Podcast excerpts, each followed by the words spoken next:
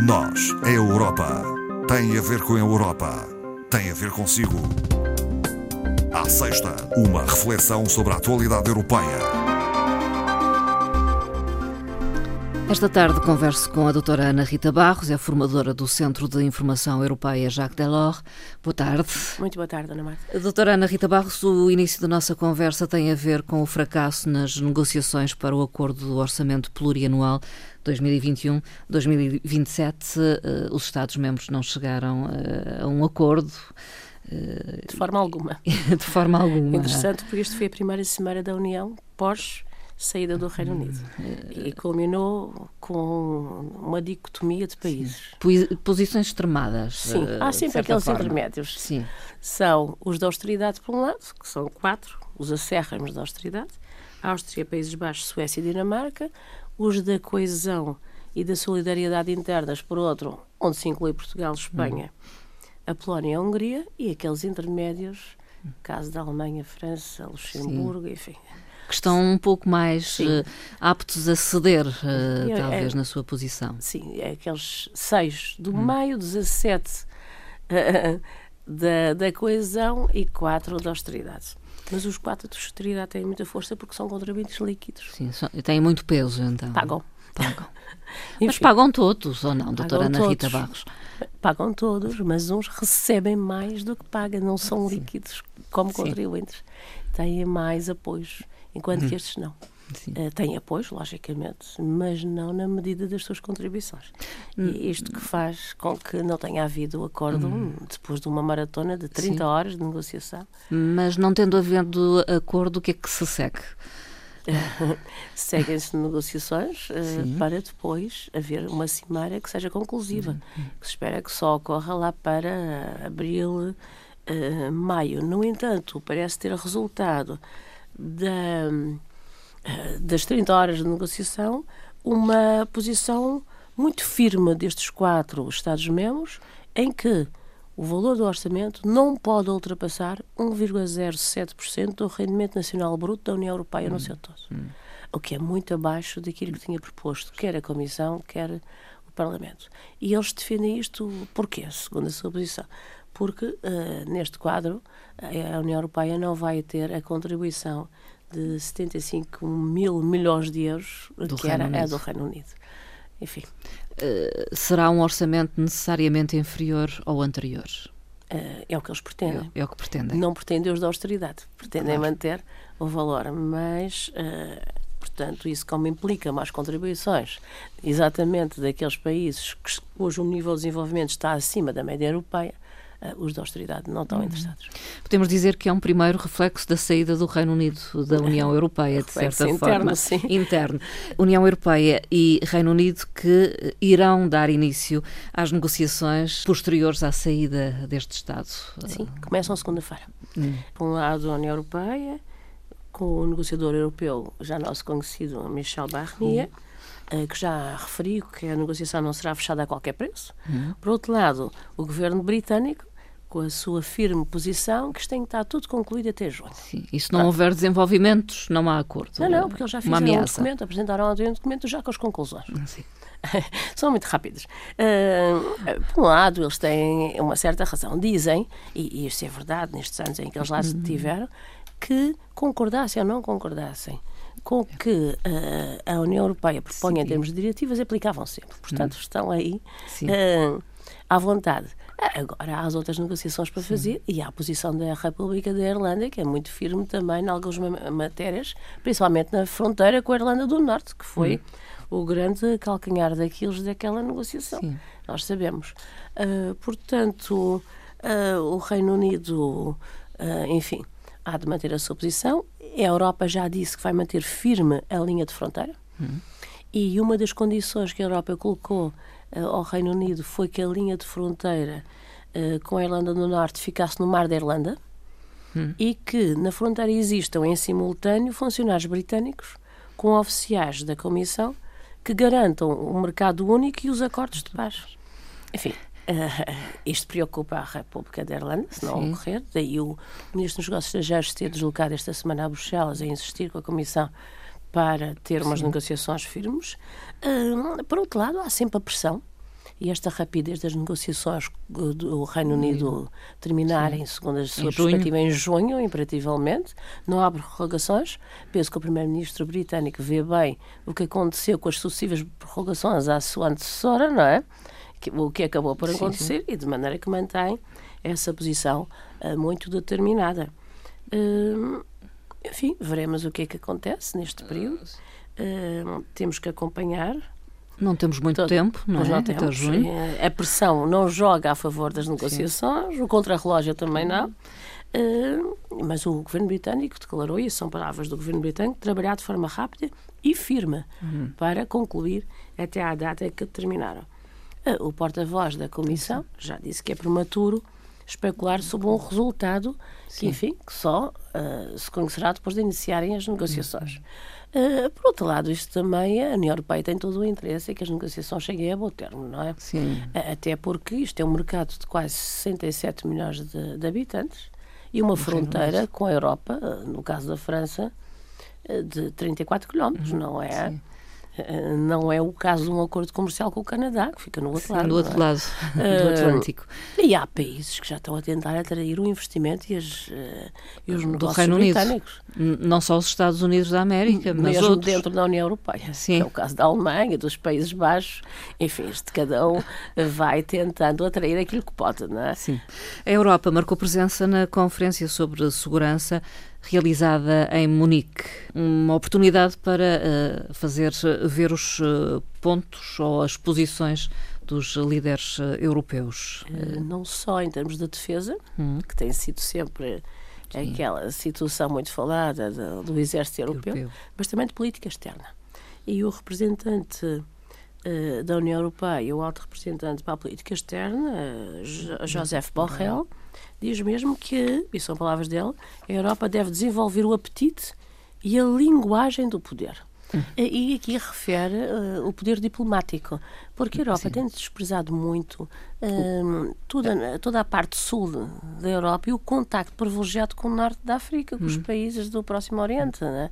Uh, podia utilizar essa estratégia da bacia Sim. do Mediterrâneo que já aqui uh, falámos. Além disso, uh, a Europa sozinha não, não consegue fazer nada, tem, tem que de facto se afirmar, se afirmar e por isso o José Borrell até diz que se for necessário se tomem medidas em que não seja preciso na União Europeia uh, decisões por unanimidade. Uhum. Polémico e, e, muitas vezes contrário aos tratados. Mas a, essa afirmação seria sempre através da diplomacia? Diplomacia a vários níveis, económica, tipo, ele fala até de diplomacia ambiental, uhum. porque uh, nós sabemos que se a Europa pode até diminuir as emissões uh, de carbono, mas se isso não se fizer a nível internacional, as consequências, uh, enfim, ficam muito reduzidas.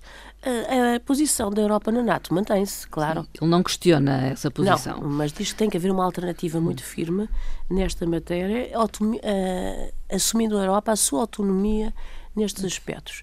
Porque a NATO temos o polo Estados Unidos-China, temos a NATO com a posição dos Estados Unidos que conhecemos e, a Europa, de facto, não pode andar mais, e agora que saiu o Reino Unido, não pode andar mais uh, nesta situação de defesa, não defesa e de dependência relativamente ao exterior. Doutora Ana Rita Barros, é quase obrigatório falarmos do surto de Covid-19. Hum, a Comissão eh, está atenta a esta problemática eh, de saúde a nível mundial. Sim, a Comissão, além da dotação financeira de 232 milhões de euros, Uh, sublinhou que o Centro Europeu de Prevenção e Controlo de Doenças vai acompanhar a Organização Mundial de Saúde nesta matéria. Uh, referiu que as medidas italianas uh, merecem toda a sua confiança, estimadas pelo governo italiano, e que vai atualizar permanentemente a avaliação dos riscos e, e as consequências das missões que forem sendo uh, referidas a nível internacional e a nível europeu. Uh, vai dar também uh, orientações aos viajantes que provenham ou se, ou se dirijam às zonas de, de risco. de momento, nenhum Estado-membro manifestou a intenção de, de, introduzir o controle nas fronteiras internas, que hum. pode ser introduzido, suspendendo. Pode ser acionado. Pode a qualquer momento. Hum. Uh, suspendendo uh, os acordos Schengen, Schengen, por exemplo. Uh, o controle Schengen vai continuar da mesma forma, até que algum Estado faça acionar, uh, de facto, essa medida.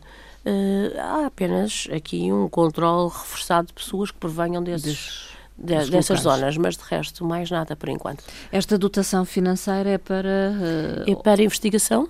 É para é, investigação. É para também auxiliar os Estados-membros. Hum, conforme as suas necessidades e também parte da dotação é para a África. Sim. Sabemos hum. o período de hum. tal proximidade e num, num continente que, cujo vírus propagando terá, propagando terá consequências, enfim, Sim. bastante nefastas. O Carnaval de Veneza, tão característico, eh, foi suspenso.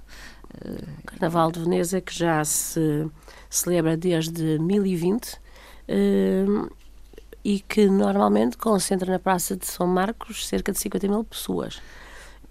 A festividade foi cancelada Exatamente, enfim, por causa das consequências que poderiam advir daquela concentração de, Sim, de pessoas advindas de vários continentes e de, de, várias zonas das mais diversas nacionalidades. Consequências do mundo global em que hoje vivemos. vivemos. Não é? Não é? Não é possível colocar barreiras. Não, não. Não se pode querer consumir os produtos do mundo inteiro e não ter as consequências disso, não é? Sim. Um, Mas o setor do turismo uh, sofreu muito. Na região, manifestou. Veneto sofreu muito. E manifestou o seu desagrado, principalmente estava à espera de recuperar face às inundações de novembro hum, último. Hum que também prejudicaram o turismo em Veneza. Alguns políticos também hum, manifestaram-se contra a medida, o caso de Matteo Salvini, uh, enfim, uh, o que levou o governador da região de Veneto a dizer que há casos em que devemos trabalhar em equipa, deixando de lado a política. Uhum. Uh, enfim, já teve Matteo Salvini, já teve posições Sim. governativas há pouco tempo e, portanto, agora toma estas uh, decisões um bocadinho mais agrestes. Mas o setor do turismo será um dos grandes afetados uh, por, por este surto, não é? Sim, sim, certamente, certamente. não só em Itália, mas provavelmente em outras partes do no mundo. mundo inteiro, no não é? mundo inteiro. Vamos ainda fazer uma referência, doutora Ana Rita Barros, à abertura de concursos para financiamento dos setores audiovisual, da cultura e uh, criatividade. Estão abertos alguns Estão concursos? abertos até uh, abril. Uhum. Uh, ainda dentro deste quadro, que acaba em 2020, uhum. portanto, há que aproveitar. o montante é elevado. Uhum. É, são 1.463 milhões de euros para a cultura, o audiovisual e a criatividade. Tem, estes programas têm a característica de serem cofinanciados a fundo perdido. Portanto, não há reembolsos aqui de forma alguma. Nem existem cotas por países, portanto, podem concorrer. Não hum, existem distribuição por, por Estados-membros. Uh, pela sua natureza, os programas apoiam uh, a cultura, desde que esses projetos tenham valor acrescentado em termos europeus. Inclui-se uhum. aqui, por exemplo, as capitais europeias da cultura, uhum, dentro sim. destes programas, podem-se candidatar. São três vertentes do programa. A vertente dos média, que é o cinema e os audiovisuais, a vertente da cultura, dirigida às restantes expressões culturais e artísticas, e uma vertente intersectorial, em que apoia as empresas eh, classificadas como pequenas e médias empresas neste sector especial que é o sector da cultura, da criatividade uhum. e dos média. Estes concursos estão então abertos? Abertos, é só ir ao site. Exato. E, e eh, da, da Comissão foram lançados ontem e podem se candidatar, está lá o formulário, as entidades que estão classificadas dentro destas, deste âmbito que nós referimos. A Comissão uh, aplicou uma sanção a um grupo hoteleiro uh, europeu. A Comissão aplicou uma sanção de 6,7 milhões de euros. Uh, depois de já ter feito uma redução de 30% na Coima, porque este processo já se estendia há 3, 4 anos Sim. e o grupo hoteleiro, que é o Meliá, foi advertido e, e assumiu que sim. sim. Mas porquê? Uh, vamos explicar aos nossos ouvintes. Porque uh, praticava, uh, quer para clientes individuais, quer para operadores, preços diferentes conforme estivessem sediados ou fossem uhum. clientes, clientes com origem num determinado Estado-membro. Portanto, Dependendo da origem do cliente. os preços eram mais beneficiados ou mais agravados. Sim o que é nitidamente contra as regras Sim, europeias de igualdade e principalmente contra o mercado único. E foi hum. isso que a comissária, quando anunciou, a comissária da concorrência, uh, disse que exatamente uh, este grupo hoteleiro da renome tinha infringido as regras básicas do mercado único europeu. Eh, vamos eh, terminar a nossa conversa eh, esta semana, como em anteriores, com uma frase, doutora Ana Rita Barros. Esta frase é de quem? Vamos, é mais uma citação. É uma citação. E vamos atribuí-la, como foi, porque é uma citação do, dos países da coesão. Eh, relativamente às negociações que falámos sobre o quadro financeiro plurianual 2021-2027. Aqueles que pretendem mais dinheiro, mais dinheiro. para este quadro. Eh, exatamente, e que não concordam com as restrições que aqueles quatro países de austeridade eh, pretendem infringir. E a frase é a seguinte: a questão não é de milhões de euros, mas de milhões de pessoas. Exatamente. Colocando o ónus, enfim, nas nos pessoas, cidadãos, nas pessoas. Nos uh, programas que beneficiam as cidades, sim. os locais, as regiões. Nas expectativas que criam, não é? Exatamente, no desenvolvimento. da União Europeia. É. Exato. Doutora Ana Rita Barros, muito obrigada uma vez mais pela Obrigado. presença nesta emissão. Boa tarde. Até uma próxima conversa. Obrigada.